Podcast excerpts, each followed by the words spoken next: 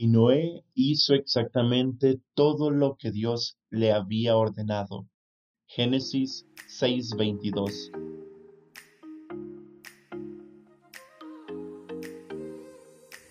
Hey, bienvenidos a mi podcast Somos Barro, yo soy Guillermo Romero y esto es una producción para Sueños de Dios.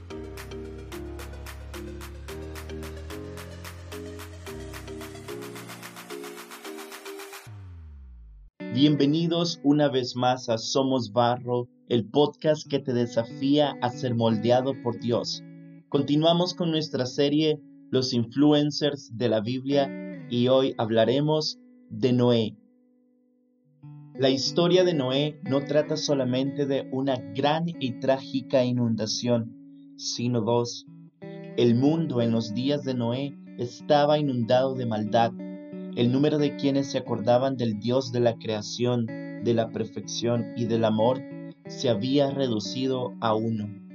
Noé era el único que quedaba del pueblo de Dios.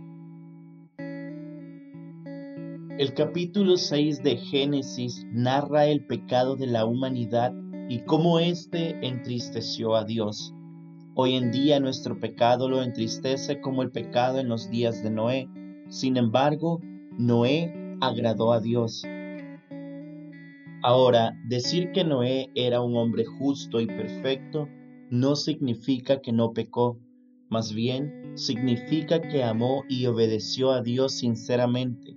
Durante toda una vida caminó por la fe y fue un ejemplo vivo a su generación. Como Noé, vivimos en un mundo repleto de maldad, ¿Estamos influenciando a los demás o nos estamos dejando influenciar por otros? A raíz de los sucesos narrados al inicio del capítulo 6 de Génesis, es que viene el diluvio a la tierra. La solución de Dios a esta severa situación fue una última oportunidad que duró 120 años. Durante este tiempo hizo que Noé construyera un arca y presentara así una lección objetiva del importante mensaje que proclamaba. Nada llama mejor la atención que una gigantesca barca en tierra seca. Debido a la fidelidad de Noé, Dios hizo un pacto con él. Al enviar el diluvio como castigo para el pecado de la humanidad, Él proveería una vía de escape para Noé, su familia y un remanente de la creación. Ahora, Noé también tendría que obedecer cuidadosamente las instrucciones de Dios para estar seguro durante el diluvio. Servir a Dios es más que establecer una relación superficial. Servir a Dios requiere una dedicación continua para poder hacer su voluntad. Para Noé, ser obediente significó comprometerse en un proyecto a largo plazo a muchos de nosotros se nos hace difícil perseverar en cualquier proyecto, ya sea que Dios lo dirija o no. Es interesante notar que la duración de obediencia de Noé fue superior a la expectativa de vida actual. Nuestro único proyecto a largo plazo comparable con el de Noé es nuestra vida. Quizás este sea uno de los grandes retos que nos dejó la vida de Noé. Vivir bajo la gracia de Dios una vida de obediencia y gratitud. En su continua fidelidad a Dios, Noé obedeció todas las órdenes que Él le dio y construyó un arca. Es probable que sus esfuerzos provocaran la burla de quienes lo conocían.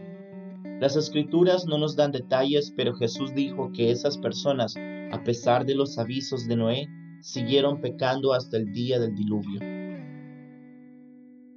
Otra de las lecciones de vida que Noé nos dejó fue la espera, es decir, vivió en obediencia esperando por 120 años y luego meses en un arca, meses alimentando animales, meses de lluvia sin un poco de sol que levante el ánimo, meses limpiando los desechos de los animales.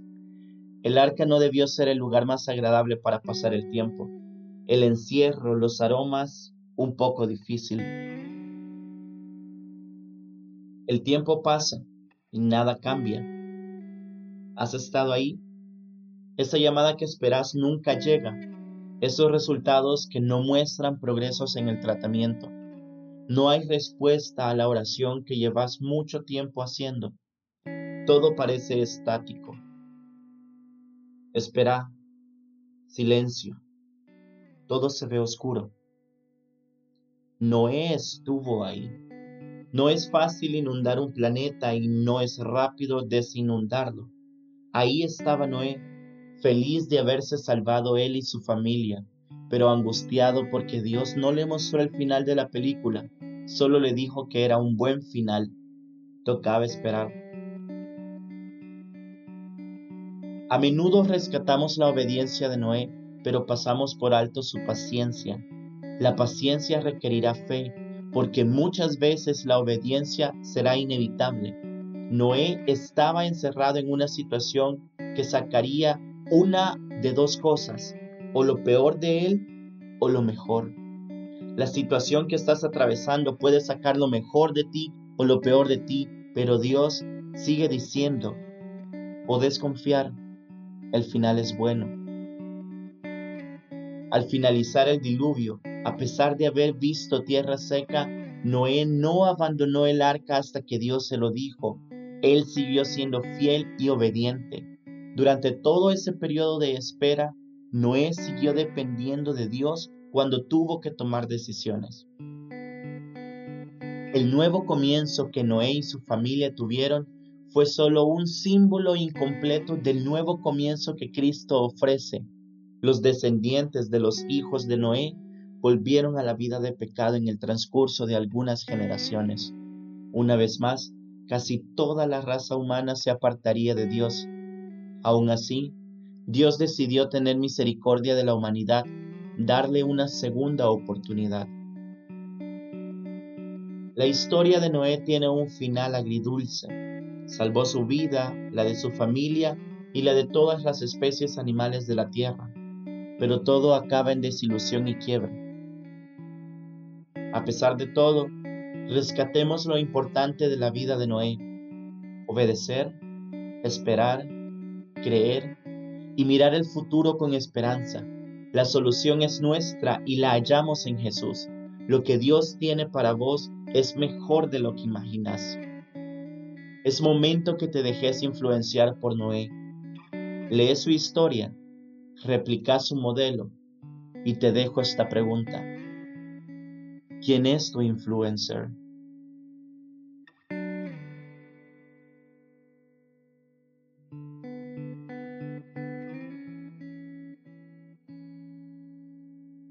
Hey, gracias por escuchar este podcast. No olvides suscribirte a nuestro canal de YouTube, seguirnos en nuestras redes sociales y escuchar nuestra radio en línea FM Sueños. Nos escuchamos en un próximo episodio de Somos Barro.